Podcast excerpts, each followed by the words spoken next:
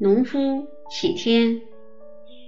上帝有一天心血来潮，来到他所创造的土地上散步，看到农田里的麦穗粒粒饱满，感到非常开心。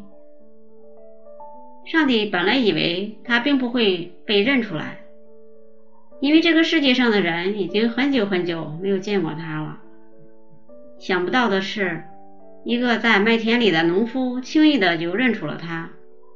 农夫向前向上帝请安，说：“仁慈的上帝呀，你终于来了！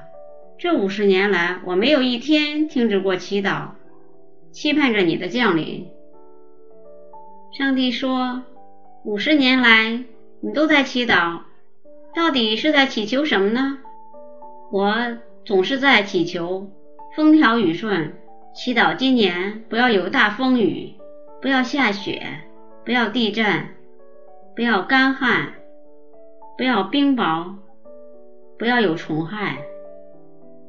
可是，不论我怎么祈祷，总是不能如愿。农夫说：“上帝回答，我创造世界，也创造了风雨，创造了干旱，创造了蝗虫与鸟雀。我创造的是不能如人所愿的世界。”农夫跪下来，吻上帝的脚：“全能的上帝呀，可不可以在明年允诺我的请求？只要一年的时间，不要风。”不要雨，不要烈日与灾害。别人的田我不管，能不能给我一年的时间？上帝说：“好吧，明年如你所愿。”第二年，农夫的田地果然结出许多麦穗儿。由于没有任何狂风暴雨、烈日与灾害。麦穗儿比平常多了一倍，农夫兴奋不已，欢喜地等待收成的那一天。到了收成的时刻，奇怪的事情发生了：农夫的麦穗里竟然没有结出一粒麦子。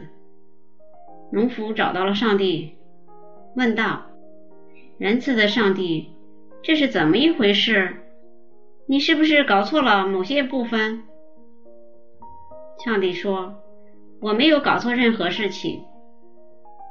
一旦避开了所有的考验，麦子就变得无能了。对于一粒麦子，努力奋斗是不可避免的。